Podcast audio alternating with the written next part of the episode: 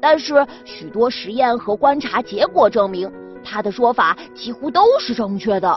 这下人们都震惊了，纷纷跑来学习他的研究。现在啊，我们要是想探索宇宙的奥秘或者世界形成的过程，都离不开爱因斯坦的科学成果呢。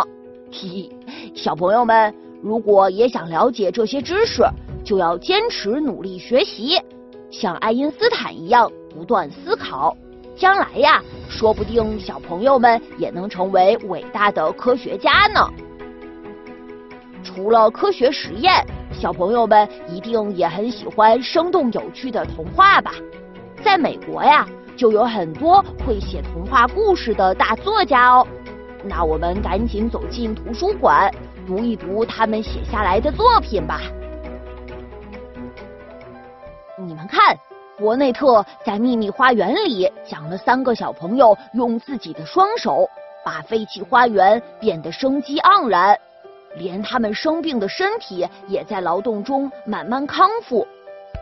在鲍勃的《绿野仙踪》里，小女孩被龙卷风吹到奇妙的奥兹国，与稻草人、铁皮人、大狮子变成好朋友，还打败了邪恶的女巫。而海明威的《老人与海》写了一个在大海上漂了八十多天的老爷爷。他为了守住自己抓到的大鱼，还和一群鲨鱼进行搏斗。虽然老爷爷最终失败了，但他勇敢的精神却影响了很多人呢。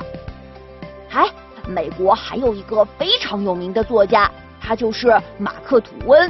这个人经常用有趣的故事表现当时美国的社会问题，让人们在读幽默风趣的故事的同时。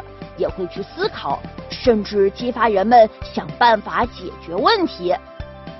比如在《汤姆索亚历险记》的这个故事中，小汤姆被惩罚去刷一条很长很大的篱笆，这可难不倒聪明机灵的小汤姆。你们看，他眼睛一转，就想到了一个鬼主意。汤姆先是拿起刷子，左一下，右一下，假装认真的刷着。然后他又故意露出得意的表情，告诉其他小朋友，刷篱笆是一件非常困难的事情，只有他这么厉害的人才能完成呢。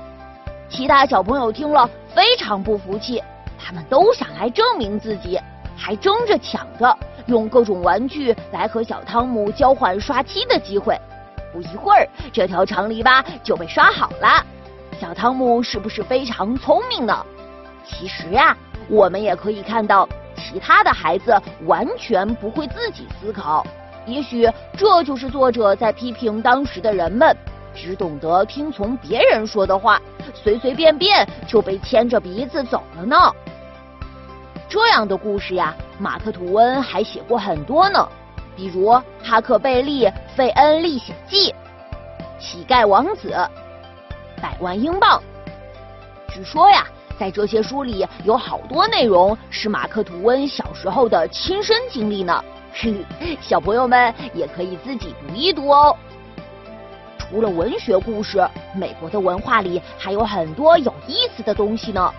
接下来，古比就要带大家去认识一下这里的超级明星，了解一下他们的音乐和舞蹈。